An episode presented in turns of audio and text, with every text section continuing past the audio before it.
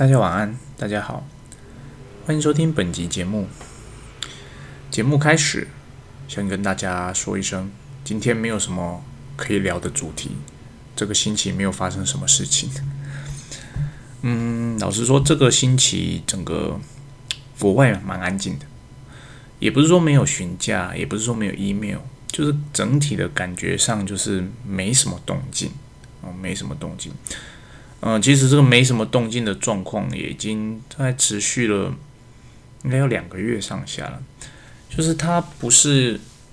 就是不是完全没有没有消息，就是它还是会有 inquiry，会有 quotation，会有 follow up，但是呢，它就是不会让你觉得，诶，会有 order 的感觉。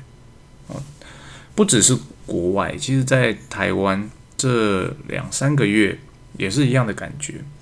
那透过朋友那边去了解，呃，其他产业，嗯，好像也有类似的状况，也有类似的状况。主要的原因到底是什么呢？不太清楚。那也有可能就是，诶，疫后大家缩手了，或者是说，诶，是运输的问题吗？供应链的问题吗？怎么想都不太像是，单纯的只觉得就是好像经济有一种停滞的感觉。有一种停滞的感觉。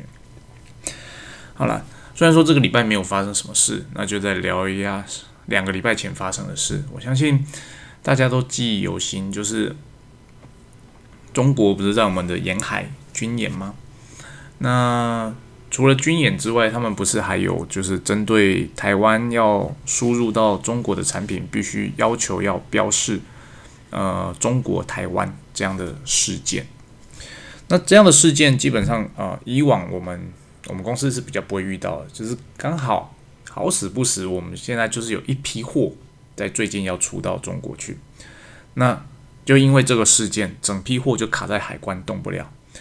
为什么会动不了呢？政府不是说诶很少的案例啊，没有什么案例啊，只有一个案例啊等等的，或者是说诶有啊有去了解会帮忙，可是实际现实面的状况其实就是。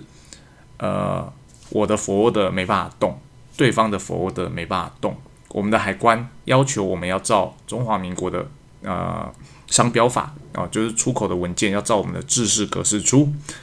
中国海关那边要求要照他们最新的规定啊，就是变成说两边的没办法 match。就是如果我照了中国那边的方式去贴标，基本上我也不想，那我这批货会出不去，就是连我们自己的海关都出不去。但是呢，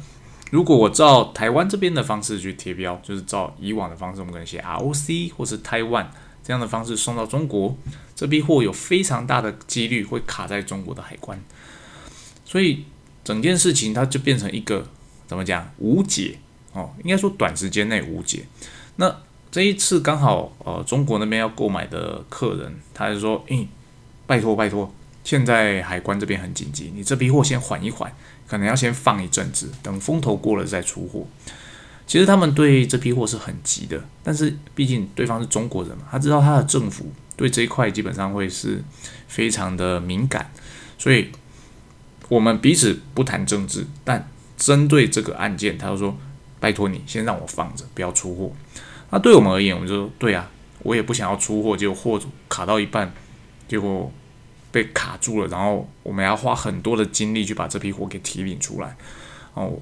我觉得这是浪费彼此的时间。所以呢，呃，有没有方法可以解套这样的方式？老实说有，但是呢，我并不想在节目中介绍呃解套的方式，因为毕竟它并不是一个所谓的非常呃正规的做法。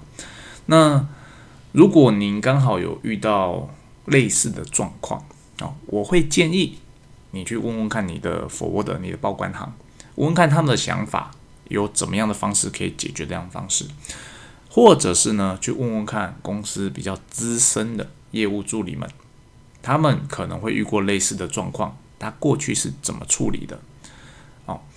嗯，很多事情呢是他们没办法讲明，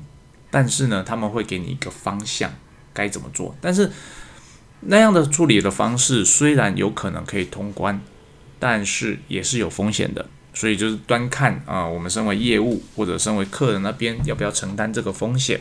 哦。如果你真的很急啊，那单笔金额不大，想帅帅看可以哦，啊，去问看你的 forward。那对于一般的制造商，你是那种中大型设备的，我也建议你就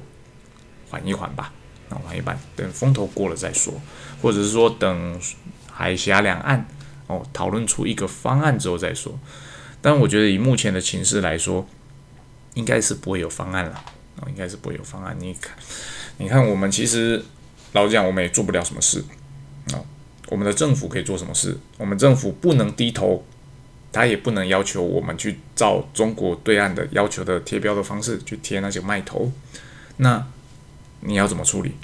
哦，所以这是最近呃，我相信有在跟中国做出口贸易的公司都会遇到的事情啊。在这边跟大家一个分享啊，如果你没有遇到，我们 lucky 啊，最好都不要遇到，其实这很麻烦。好，再来分享一个也是两周前发生的事，虽然说上周没发生什么事，但是其实上上周发生了蛮多事情。就是我们有一批货呢，哦，出口到中东，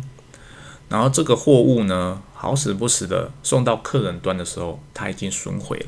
哦，损毁了。那损毁的原因呢？呃，不知道哦，因为东西毕竟到了对方的国家了嘛，他觉得是怎么样，可能是怎么样。那我们从照片上去判断，我们推断这个货可能是在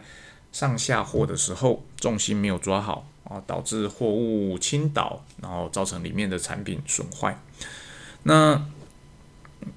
遇到这样的状况，该怎么处理？其实遇到这样的状况，呃，客人一定很急哦，因为他毕竟为了等这批货，可能经过生产十到十二个星期，经过运送又经过了好几个星期，那他现在收到货之后就不能使用，代表他可能原本排定的生产的时程又整个要大 delay 了，所以客户那边一定非常急的。那第二个谁会很急？代理商。代理商他因为他是主要贩卖的人嘛，所以他一定是非常的想要解决这个问题，因为他没办法解决这个问题，代表他的尾款甚至有可能连交货款他都收不回来。哦，那同样的问题回到我们品牌厂，然后制造商这边，我们这边呢要做的事情基本上就是呃感同身受的去协助他赶快把这件事情处理好。为什么要强调这件事呢？因为我们距离我们做外销的，有些时候会因为距离太远了，有些时候业务助理们会认为我是我身上要处理的事情蛮多的，你这只不过是我每天要处理的事情里面的一部分而已，所以他会把这件事情，他会判定把它放在诶晚一点再处理。可是呢，当你有办法去做一个跳脱换位思考，你就知道这件事情无论如何就一定是最优先处理的，因为这个关系到我们代理商。对他客人的承诺，如如果我们不把这件事情放在最优先处理，我把它哦，那我就是明天再回，那明天回之后又来回哦，再隔了几天，这个整个事情会拖得非常的久。那你就知道，当客人他收到已经坏了，他一定想要你赶快有个解决方案。我们这样来回来回，可能三天四天之后，其实如果我是客人，我会非常的不爽啊，因为我的整个很明显的，我看起来我的。生产的交期就要 delay 了哦，所以呢，遇到这样的状案况呢，第一时间你就是把其他事情先放在后面去，首先优先处理这样的事情。要处理什么呢？当然你要理清问题嘛。第二，保险哦，你要你这个你这个设备出去有没有保险？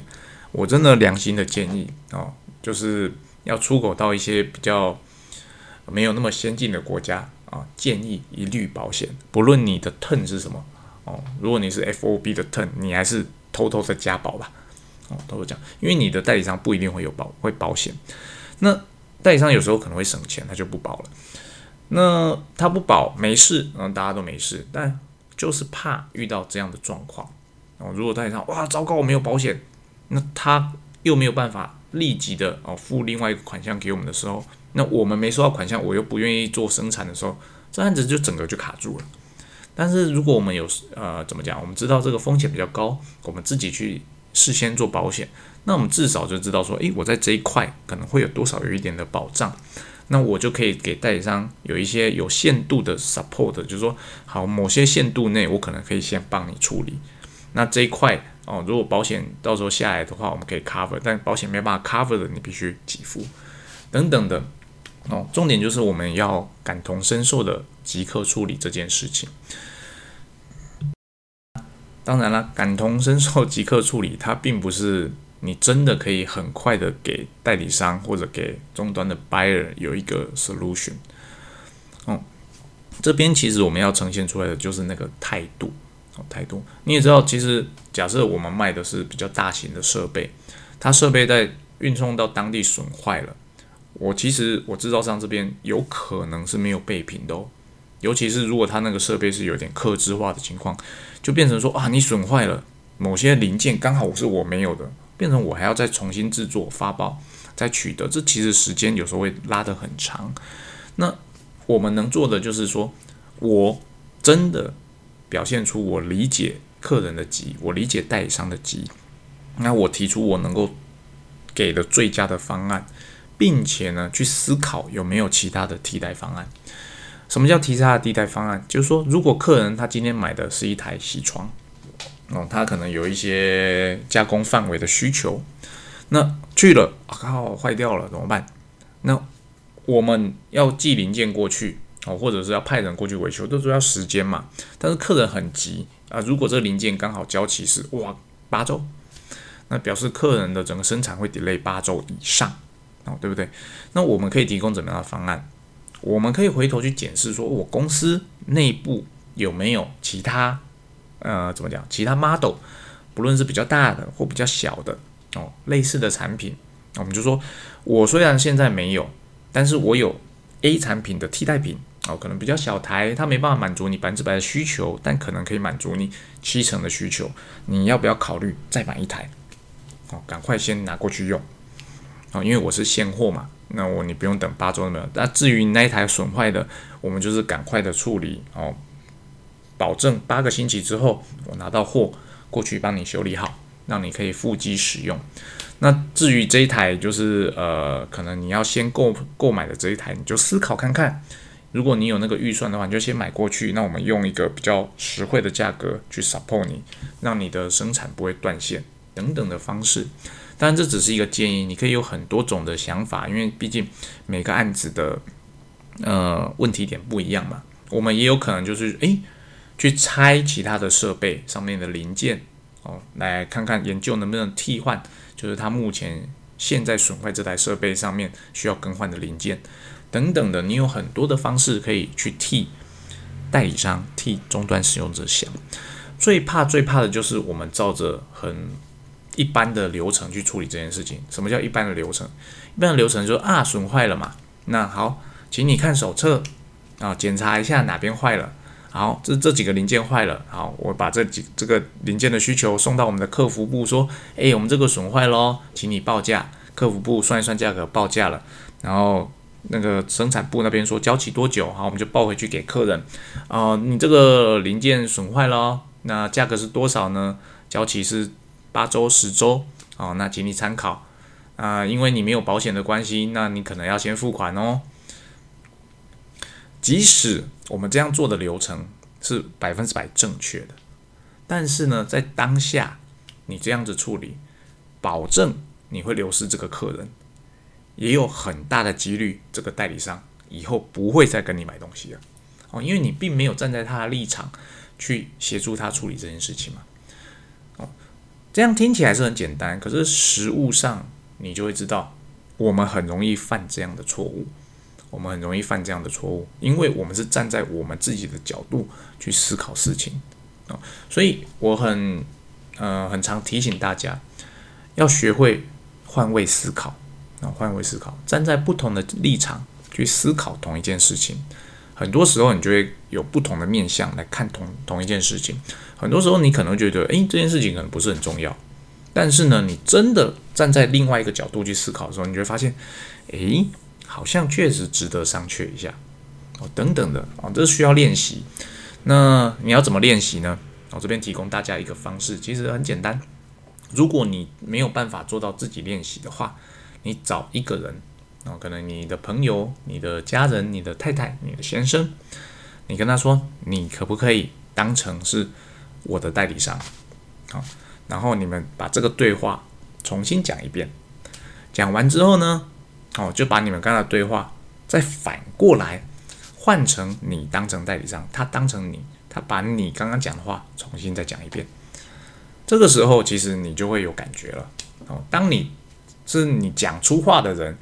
以及当你是一个听话的人的时候，其实你的你自然而然的你就会变换你的角色，你就会觉得，哎，你这样讲好像不是很妥当啊，等等的。哦，这是一个练习的方式，给大家参考。那今天节目就到这边，希望今天分享的内容依然对大家有所帮助，谢谢大家，拜拜。